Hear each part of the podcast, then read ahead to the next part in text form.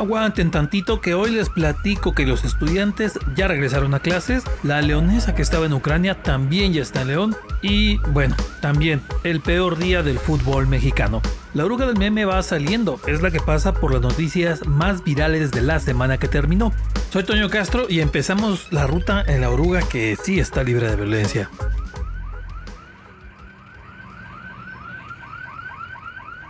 Estación lunes.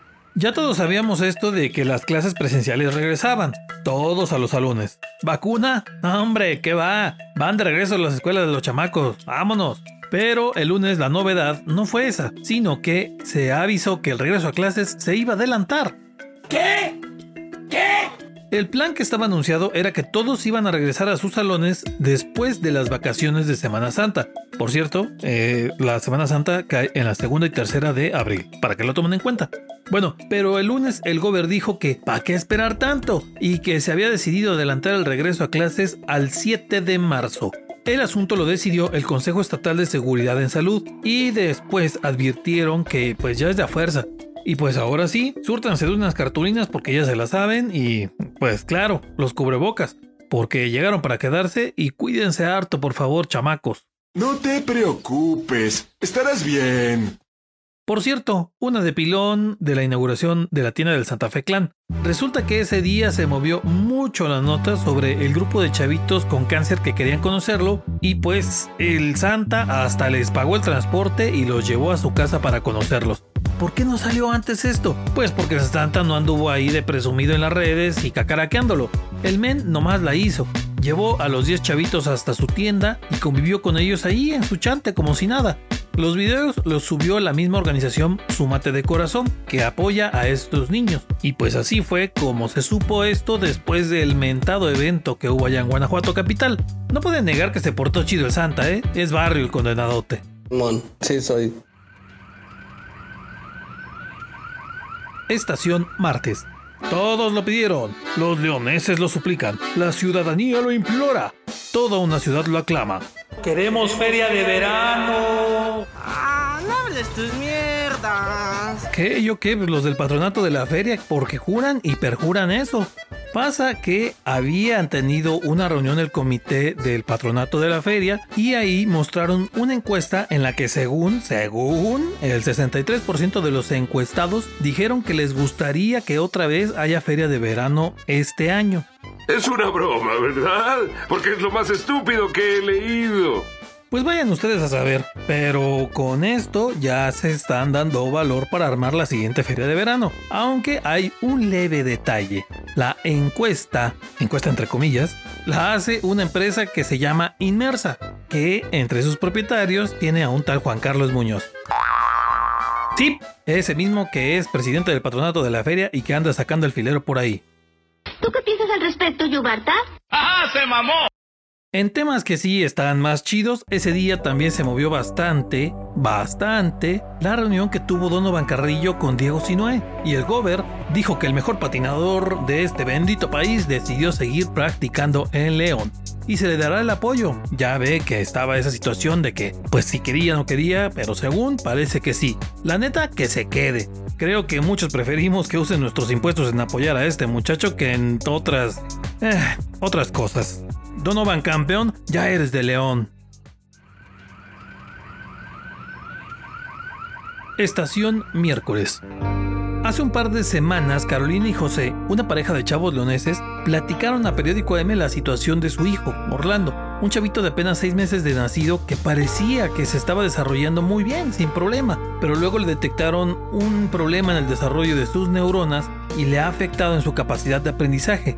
Incluso podría dañar su cerebro al grado de que podría morir. Las esperanzas en ese entonces parecían pocas, pero ese miércoles un suspiro de esperanza salió. Sus papás tuvieron un nuevo diagnóstico que determinó que tiene una enfermedad llamada enfermedad de Crave y el posible tratamiento que le pueden dar es en Nueva York y consiste en un trasplante de médula ósea y una terapia génica, pero se necesitan 40 millones de pesos para hacerlo posible.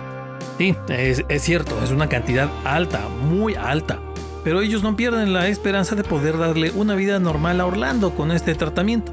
Ellos están buscando qué cosas podrían vender e incluso hacer rifas, bueno, lo que sea, pero con tal de tener a su hijo bien. Y claro, están abiertos a recibir apoyo. Si ustedes se quieren mochar o pueden darles asesoría, márquenles o mándenles un mensajito al 477-520-2063. También ese día, ah, cómo hizo ruido el problemita, problemita, ándale pues, que se armó en la prepa oficial de León. Resulta que los chavos están ahorita haciendo cursos propedéuticos. Sí, son los que están a punto de entrar. Y para coordinarse, pues están utilizando grupos de WhatsApp. Y hasta ahí, pues todo bien, todo normal. Pero uno de los adolescentes en una de esas como que se enojó porque no le dieron información rápido, pero de verdad que se enojó y que empieza a amenazar a los del grupo hasta con fotos de armas y todo el pedo. Eso sí es de gangsters, de gangsters. Sí, según esto, el chavo dijo que ya estaba bien hasta la madre del bullying y que sus compañeros se los iba a cargar zampifas y según, según, según, porque vaya usted a saber si era neta o puro choro, pero mientras a uno que otro sí le sacó un susto, decidieron denunciar y pues hasta fueron a buscar al chamaco los de la ministerial si fue broma, ah, pa' bromitas, eh. Y si no, pues ojalá se atienda como debe de ser el asuntito, eh.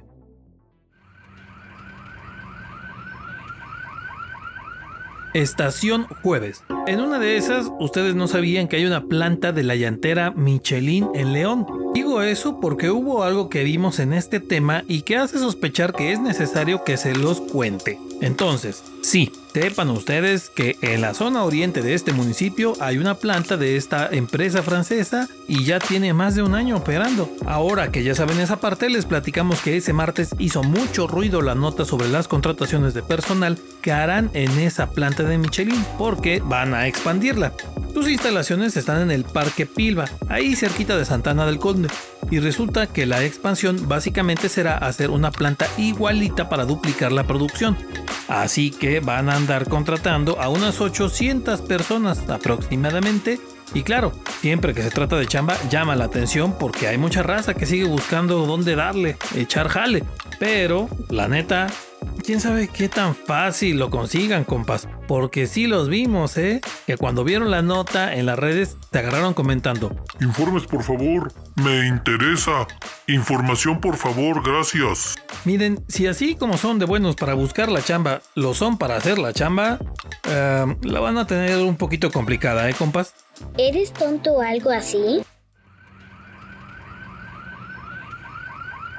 Estación Viernes. Ya les habíamos platicado la historia de Rosalía, la leonesa que llevaba ya 10 años en Ucrania dando clases de español y que tuvo que dejar su casa y su vida allá para salvarse de la guerra. Pues ese viernes en la madrugada ella y otros 43 mexicanos por fin regresaron al país, Poquito después de la una de la mañana aterrizó el avión de la Fuerza Aérea Mexicana que los traía a ellos, además de algunos ucranianos, peruanos y ecuatorianos que también fueron rescatados. Además de varios días que se echaron para poder salir de Ucrania, duraron casi 24 horas a bordo del avión que voló de Rumania a Irlanda, luego a Canadá y después ya a la Ciudad de México. Y ese mismo viernes en la tarde Rosalía finalmente estaba en León y a salvo aunque con mucha incertidumbre sobre lo que pasará en el lugar donde ella ya estaba haciendo su vida totalmente. También ese día se movió bastante lo publicado sobre Mona y Jeros. ¿Y esos quiénes son o qué hacen o qué? ¿Por qué hablan de ellos?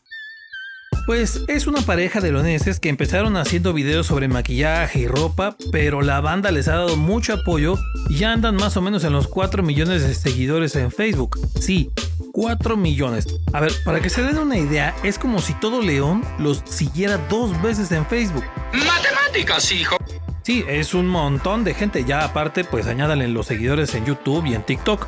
¿Que qué tienen de singular? Pues son muy auténticos. Y eso es lo que aprecian mucho sus seguidores, básicamente. Pero claro que pues también tienen harto hater o detractor o como quieran decirle. Pero de verdad, mucho. Pero bueno, el mundo de las benditas redes, ¿verdad? Total que estos chavos estuvieron el viernes conviviendo con varios de sus seguidores en un negocio en el centro de León y pues eso fue lo que hizo que se les mencionara bastante ese día. Estación sábado. Todo el mundo sabemos que León es bien, pero bien futbolero. Hay aficionados de todos los equipos en la ciudad. Bueno, quizá del Mazatlán, ¿no? ¿Verdad? Pero porque de plano eso es muy raro.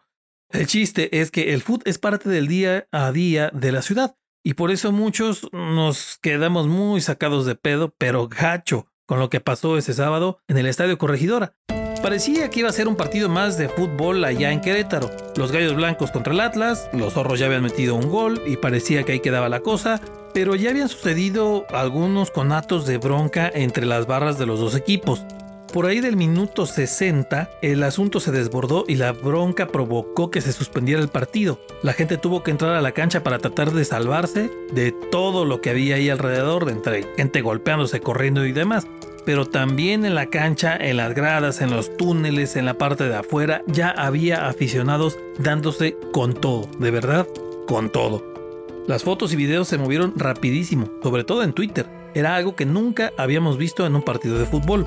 Gente tirada, ensangrentada, sin ropa, familias que tenían que estarse protegiendo como podían, zonas corriendo y golpeándose por todos lados, lo peor, definitivo, lo peor. ¿Y la policía? Bien, gracias, quién sabe dónde andaba.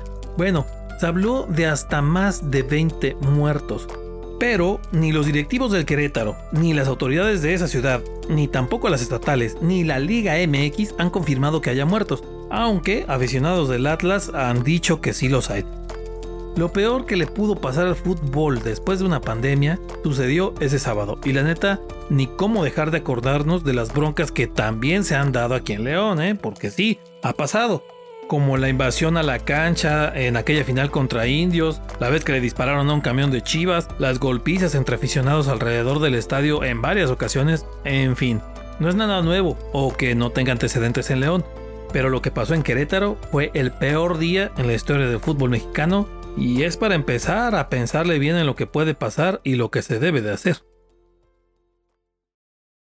Claro que se han de acordar de aquella portada de un periódico que se hizo viral hace un tiempo porque decía que el precio de la tortilla en Chiapas no iba a ser afectado por el conflicto entre Rusia y Ucrania. Nos reímos de a madre, ¿a poco no? Pero eh, pues resulta que sí podría pasar, y no solo en Chiapas, sino en todo México. Ese sábado Jaime Borrego, que es el presidente de la Federación de Productores de la Masa y Tortilla en Guanajuato, explicó que Ucrania es el cuarto productor de maíz a nivel mundial. El maíz es cotizado en la Bolsa de Chicago.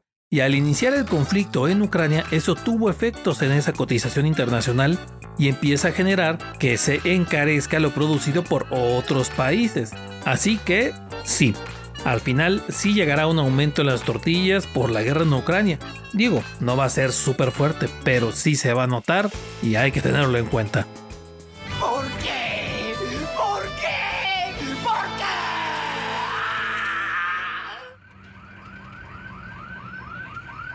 Estación Domingo. El domingo los seguidores de AM fueron testigos de un verdadero milagro. Apareció la Rosa de Guadalupe y un joven aficionado del Atlas venció su ceguera y volvió a ver. ¡Es un milagro de milagro! Nah, la neta, no, no, no, no. Y pues ya se la han de saber. Y si no, pues ahí les va. Déjense las platico. Primero movieron en las redes una foto de un chavo con lentes oscuros y playera del Atlas que abrazaba a un adulto mayor mientras estaban en el desmadre del corregidora. Y sabe a quién se le ocurrió decir que ese era un aficionado del Atlas que estaba ciego y lo estaba protegiendo su papá de los madrazos y bueno, todo un asunto. Lo agarraron y así como va, lo treparon, bueno, pues sí, incluso aquí en el AM. Eh, no lo creo, mala idea. Y ya cuando andaba bien famoso, el mismo chavo salió a su Facebook y ahí aclaró que ni él estaba ciego, ni era su papá, sino su abuelo el que estaba abrazando. Y para acabarla, él era el que estaba protegiendo a su abuelo porque no tenían ni para dónde correrle entre todo el disturbio. Todas esas palabras mágicas eran falsas. Pues sí, ya se tuvo que hacer la respectiva aclaración y por eso, amiguitos, nadie, nadie se crea tan fácil todo lo que pasa en las redes. Así las cosas deben ser. También ese día domingo los aficionados del Atlas regresaron a Guadalajara y compartieron sus relatos. Aseguraron que sí hay muertos, aunque las autoridades nomás no lo confirmaban. Además, la Liga MX, eso sí lo hizo, anunció que las barras de los equipos visitantes en los partidos que le restan a todo este torneo no podrán entrar a los estadios. Fue de las primeritas medidas que se anunció después de todo este desmadre que hubo en el corregidora, pero todavía no definían qué sanción se le iba a poner al Querétaro. Que sí, también se dijo ese domingo que fue insuficiente la seguridad que se había puesto en el partido. Aparte, el gobernador de Querétaro jura y perjura que se van a ir sobres a detener a los responsables de golpear a gente, pero que también se la van a aplicar a quienes no hicieron bien su chamba en la organización de ese partido. Pues ojalá, neta, ojalá lo hagan, porque a cada rato escuchamos todo eso de que todo el peso de la ley y que se va a impartir justicia y a la mera hora... Nada. No hay. No existe. Así acaba la ruta de hoy en la oruga del meme. Bájense en orden y la próxima semana los esperamos para otra ruta. Acuérdense que la oruga también circula por el Spotify y en Google Podcast, Apple Podcast y en YouTube. Ahí los esperamos.